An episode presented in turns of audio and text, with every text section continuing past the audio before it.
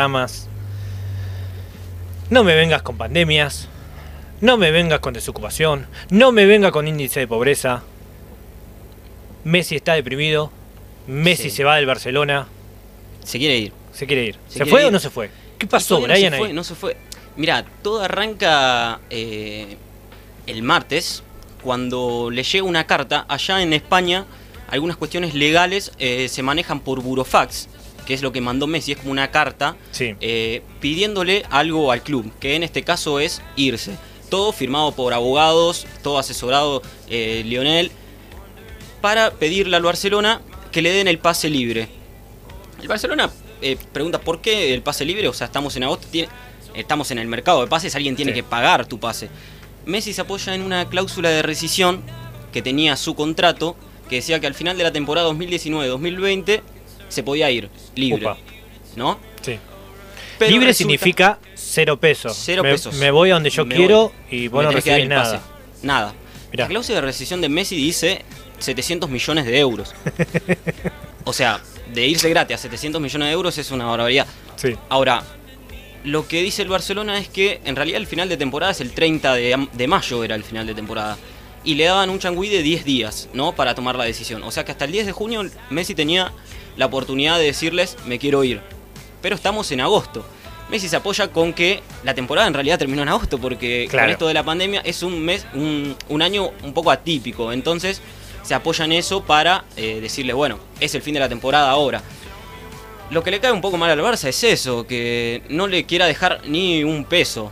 Está. Pero está tan peleado con la dirigencia, está tan peleado con la dirigencia esta del Barcelona, de este último tiempo, que ya poco le interesa, digamos. Eh, pero está dejando mucho de lado lo que le dio el club a él eh, desde los 13 años que está ahí Messi. Entonces eso un poco también le reclama eh, el hincha del Barça, Claro. ¿no?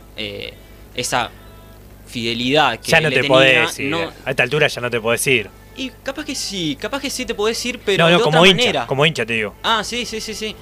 Bueno, te podés ir de otra manera igualmente. No, no sé si de esa forma. Cuestión que le llega al Burofax a. ¿Qué nombre? Burofax. El Burofax, sí. nombre buenísimo. Todos el martes googleando qué es Burofax.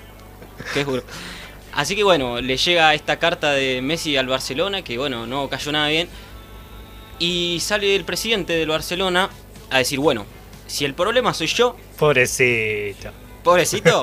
bueno, si el problema soy yo, eh, me voy y vos volvés, le dice a Messi, ¿no? No te vas. No, no volvés porque todavía no se fue. Sí. Así que le propone eso a Messi, que él se vaya. En marzo de 2021 hay elecciones igualmente en Barcelona, entonces eh, ya se va a ir este presidente, obviamente se va a ir, na- no lo van a votar. Más si se va Eh, Messi. Y más si se va Messi. Y si sigue Messi y sigue también el presidente, llega a un acuerdo, también, se va a ir. Eh, no, no va a ser reelecto este presidente Bartomeu. Así que le quedan siete meses. También le dicen, bueno, siete meses te los tenés que bancar, no sé qué, pero para tener a un jugador malhumorado o dejarlo en el banco o ni convocarlo, siendo la calidad que tiene Messi también, eh, no sé cuánto le sirve al Barcelona. Y no sé cuánto le sirve a Messi tampoco. Eh, también, por esa cuestión de la competencia que está buscando. Y ahí entonces empiezan a aparecer los otros equipos, el, el Manchester City, el Inter, el PSG, todos esos equipos para proponerle algo a Messi. El tema es que acá empieza la batalla legal, porque Messi dice me quiero ir libre, el Barça te dice no, no te dejamos porque tienen que poner plata, Claro. esa cláusula ya venció, vencía el 10 de junio, Messi dice no, el fin de temporada es en agosto, entonces esta semana eh, empieza así, la batalla legal empieza así las- esta semana, entonces falta definir algunas cosas, falta que los abogados de Messi digan, bueno, eh, nosotros nos apoyamos en esto, es la interpretación jurídica también de las cláusulas de rescisión. Entonces empieza a entrar en ese ámbito. Messi prácticamente ya lo tiene decidido, ¿por qué? Si hubiese querido negociar, de decir, bueno, me quedo o pago algo eh, para que ustedes también consigan un dinero, Claro. Recordemos, es el jugador más emblemático de toda la historia del Barcelona. Neymar se fue por 222 millones de euros, entonces no lo van a dejar ir por menos que eso. Tiene que ser el pase también más caro de la institución para que también le dé ese valor a Messi. Ya es una mala forma por, por la que se va ahora. Pero nadie puede pagar 223 millones, eh, ningún club. Y ahora con esto del fair play financiero, también en UEFA, eh, vos tenés que constatar todo lo que, todos los ingresos que tenés Claro. y todos los gastos. Y los gastos no pueden, superior a- no pueden ser superior a los ingresos. Entonces ahí un poco se complica. Siguen habiendo igual gastos mayores a los ingresos y ahí es donde empiezan a investigar. Entonces, si son gastos muy alevosos, van a entrar. Como le entraron al Manchester City que lo habían suspendido por dos temporadas para no entrar a UEFA Champions League y por una temporada para no fichar. Claro. Resulta que no encontraron nada, supuestamente. eh, no habían las pruebas necesarias para decir, bueno, te sancionamos. Así que le devolvieron la chance de jugar la Champions y de fichar esta temporada, porque no iba a poder fichar. O sea que no lo iba a poder fichar a Messi si estaba suspendido. Resulta que ahora va a tener que poner 223 millones que no se sabe de dónde lo van a sacar. Entonces, ¿la opción cuál es? Ponemos 125 millones aproximadamente, eso es lo que se está pensando, porque ya hay comunicación entre el City y el padre de Messi eh, para ya negociar lo que sería la llegada.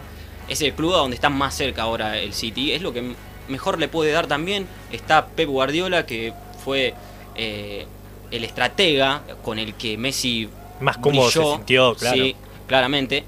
También está el Kun Agüero, que son muy amigos también. eh, también toda la estructura futbolística del proyecto del Manchester City tiene también gente del Barcelona que se la llevaron antes de que llegue Pep para empezar el proyecto, dos añitos. Bueno, contratemos a Pep y sigue el proyecto. Pero no sé si también es el lugar, ¿no? Que sea El Salvador. Pep Guardiola tiene una mala temporada, se termina yendo. Messi tiene un contrato de tres años, viene otro. Porque el City es un equipo que ahora pertenece a una empresa, ¿no? Claro. Una sociedad de cartera, como se llama. Se llama el City Group, City Football Group. Y acá apa- aparece algo curioso también, porque se está hablando un poco eh, sobre el contrato de Messi en el Manchester City, ¿no? Son 40 millones de euros el salario que tiene Messi, entonces la masa salarial de los clubes se va mucho con eso. Eh, se le descuenta, o sea, esos 40 millones de la masa salarial del Bar- del Barcelona, entonces va a estar un poco más cómodo. Pero con 40 millones no haces nada. Si No. querés comprar a Lautaro vas a tener que poner más de 100 millones. Entonces eh, pasa eso. Ahora, ¿qué le ofrecen en el City Group, el, el grupo del City? Tres años en el Manchester City y existe la posibilidad de que le pongan en el contrato dos años en un equipo de la MLS. New York City, que también pertenece al Al City mismo Group. grupo. Entonces, ese quizás es también un contrato que le pueden ofrecer a Messi. Tres años en la Premier y dos después en la MLS. Hasta los 38 años Hasta los 38. ¿En claro. co- ¿y a dónde cabe Newell ahí? Y Newell va a quedar, no sé, ya en los restos de Messi, 39 años. Messi también necesita un poco una buena preparación también para lo que es capaz su último mundial. Entonces, Sí. eh, tiene que tener una competencia. Y el Paris Saint Germain está en una liga que mucha competencia no tiene. El único objetivo siempre es la Champions y tiene jugadores para ganarla. Eh, pero tampoco ese proyecto que tiene, por ejemplo, el Bayern Múnich o el Manchester City que lo está teniendo ahora, o el Inter mismo que llegó ahora a la final de la Europa League, pero se quedó fue eh, perdió la final. Entonces necesita eso también Messi, un lugar a donde sepan para dónde llevarlo. Ahora en el Barcelona está todo muy incierto. Traen a una marioneta de director técnico y eh, un empleado más del club. Le dicen, bueno, vas a tener que manejarte así. Y entonces va y lo echa Suárez, lo echa Rakitic, va a decir que no lo va a tener más en cuenta. Eso también lo toca un poco a Messi por el trato que se le tiene al jugador este último tiempo en el Barcelona, ¿no? A los directores técnicos también lo echaron a Valverde a principio de año y ahora Setién que perdió en los cuartos de Champions. Entonces todo eso ya no lo aguanta más Messi. No se puede aguantar siete meses más, ni siete meses más se puede aguantar con esta dirigencia. Entonces ya se cansó, totalmente está cansado y va a querer irse. Ya oficializó, ¿no? A través de, ese, de esa carta que se quiere ir. Negociar, no quiere negociar porque si no hubiese llamado, bueno, che, vamos a hablar eh, y vamos a tratar de negociar lo que podría ser mi continuidad o firmar eh, una renovación. No pasó eso. No Messi pasó. quiere irse directamente, entonces ahí más o menos ya está todo dicho. Sobre todo después de un 8 a 2, ¿no? Que también, También. eh, marcó el debacle Claro. de, de la situación. Sí, Seguramente si hubiesen llegado a la final, por lo menos el Barcelona hubiese tal vez sido otra historia. diferente, sí, sí, sí, sí, sí, totalmente. Creo que fue ahí el cierre más catastrófico que se podía dar. eh, en cuartos de Champions, un 8 a 2 es, es bastante. Y como ya ju- justo estamos en la Champions, viste que estábamos hablando nosotros eh, hace un tiempo, esto de cómo llegan los jugadores, el Sí. desgaste. Bueno, resulta que tanta especulación de que el- la mejor liga que llegaba era la Premier porque venía jugando muchos partidos, la Liga de España también porque tenía la Copa del Rey también, entonces muchos partidos entre semana. El PSG y el Lyon, por ejemplo, de la Liga de Francia, no jugaron nunca, desde que se terminó el torneo porque se suspendió. Solamente jugaron la, la, la jugaron UEFA Champions. una Supercopa de Francia, entre ellos, Sí. justo, y jugaron directamente la Champions. No tuvieron rodaje, fueron los que con menos rodaje llegaron. Y los alemanes fueron los que antes terminaron la liga también. O sea que son la segunda liga que más días eh, tuvo sin jugar Sin jugar. hasta el comienzo de nuevo de la Champions. Entonces ahí como que sorprendió un poco todo lo, lo que se venía hablando en los papeles de que el City de Guardiola, que el Barcelona de Messi y terminó el Leipzig que eh, se creó hace unos pocos años y el Paris Saint Germain. Entonces fue un poco un poco loca la, esta, esta Champions, que termina también con este 8 a 2 que fue, como te decía, más catástrofe que otra cosa para, para Messi. Como el poder económico también, ¿no? Ahí ya está to- ahora ya está totalmente aceptado y marcado, ¿no? Que hablabas Claro. de Leipzig, un equipo que tiene mucha plata. Claro. Bueno, la persona más rica de, de Alemania es el que banca el club. Sí. El Bayern Múnich ya dejó de ser un equipo de fútbol, por decirlo de alguna forma, de institución de fútbol hace muchos años. Sí. Es una empresa, Manchester City, Paris Saint Paris Germain, claro. todos los equipos ya es, otra cosa. Claro, y bueno, por eso se trata de regular un poquito más con esto del fair play financiero, para que no suceda eso, que no se pierda tanto esto del fútbol y que los equipos no queden en bancarrota también, es un poco para cuidar eh, la, la- la economía del club. Llegan algunos árabes, ponen toda la plata y no te vas a quedar en quiebra jamás.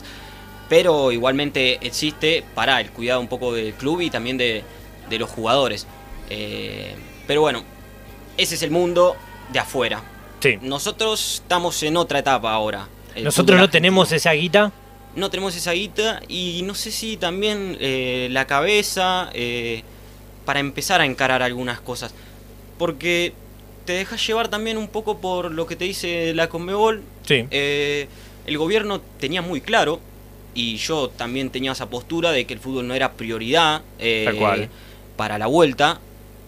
Eh, la Conmebol pone una fecha, que es el 15 de septiembre, y tienen que volver todos los equipos a disputarla, si no, te suspenden, multa, eh, todo. Cuestión que el gobierno se apega un poquito más a eso, bueno, vamos a ceder y vamos a dejar que vuelvan. Imagínate que hasta pensaban que solamente vuelvan a los entrenamientos los equipos que jugaban Libertadores. Porque para nada, para nada era Piensan prioridad volver, Claro. el fútbol para, para el gobierno, para Lamen, Ginés González, todos los personajes con lo, de los que estábamos hablando, eh, del gobierno, y también al- eh, de Chiquitapia, porque era más que nada para resolver este tema de la Libertadores. Porque el torneo argentino tampoco sabemos cómo se va a jugar, todavía no está el formato. Hoy hay una reunión por- vía Zoom también, igual por los directivos que organizan los torneos en AFA, eh, para ver cómo se va a jugar. Se habla del 27 de septiembre como una de las fechas para volver. Pero hasta eso, se viene pateando porque realmente no, no están dadas las condiciones. Eh, se tuvieron que comer las palabras de que teníamos que estar todos en fase 4 para volver y no estamos todos en fase 4. Entonces ahí es donde entra un poco. Tuvieron que utilizar algunas herramientas como Gallardo, una persona, un emblema también del fútbol argentino en los últimos Sí. años para decir hay que volver, hay que volver porque hay que jugar, necesitamos 45 días. Entonces, utilizando esas voces también se lleva a un pensamiento colectivo. Eh, y así es como se llevó a ese lado, al que, bueno, eh, respondemos a la Conmebol, vamos a jugar los partidos de Copa Libertadores. Ayer eh, fue una de las últimas federaciones junto a Uruguay, Argentina, que aprobaron el protocolo de burbuja sanitaria que arrancaron esta semana los jugadores, aislados totalmente de sus hogares, de sus familias, eh, hasta que comience la Libertadores. ¿Para qué? Para evitar que en todos los viajes que se hagan al exterior, que tengan que cumplir cuarentena. Y cuando vuelvan, que también tengan que cumplir cuarentena. Entonces, eh, van a estar aislados totalmente. Como un mes fuera de su familia, o sea, Claro. a ese punto llevan a los jugadores Sí, para sí, sí. poder cumplir esta locura de salir a jugar a la pelota. Claro, claro. Bueno, imagínate, eh, veníamos hablando también de los vuelos. No, no sabrían, no pasaba nada con los vuelos y ahora resulta que, eh, que se tiene que jugar la Libertadores, se, se van a abrir los vuelos Sí. y se va a hacer de todo. O sea, todo lo que no se estaba pensando hacer. El todo po- lo que se estaba evitando, ¿no? El poder de- del. Va, no sé si el poder del fútbol, el poder de lo económico, ¿no? También. El poder de lo económico sigue el interés económico porque ya directamente desde la dirigencia de Conmebol siempre se tuvo la postura de que se tenía que volver, eh, que se tenía que terminar la competencia jugándola. Y acá también tenemos el tema de los ascensos, del, Claro. del fútbol de la Primera Nacional, de la B Metropolitana, que tampoco empezaron a entrenar. Recién ahora se van a empezar a hacer los testeos el 30 de agosto. eh, los testeos para la Primera Nacional, recordemos que son los testeos serológicos, no los hisopados. Sí.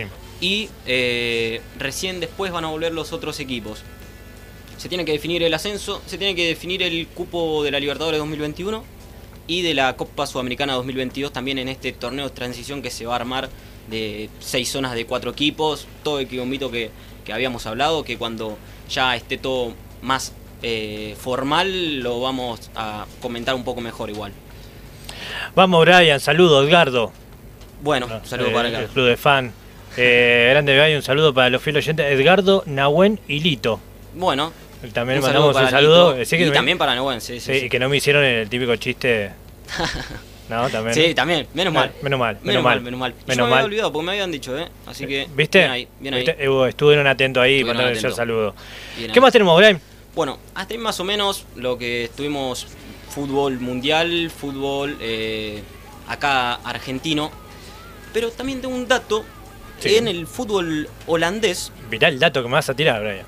Bueno, la Federación Holandesa Sí. le va a permitir a Ellen Fokema, una chica de 19 años, jugar la próxima temporada en el primer equipo masculino Mirá. del Foraut, de la cuarta división. Es la primera vez en las grandes ligas de, de Europa que sucede que va a arrancar lo que sería un fútbol mixto. Ahora, igual en la cuarta división estamos hablando. Está bien, pero es un avance. Es, un avance porque se, es un proyecto que ya se está pensando en Holanda para poder llevarlo a divisiones también eh, Superiores. superiores.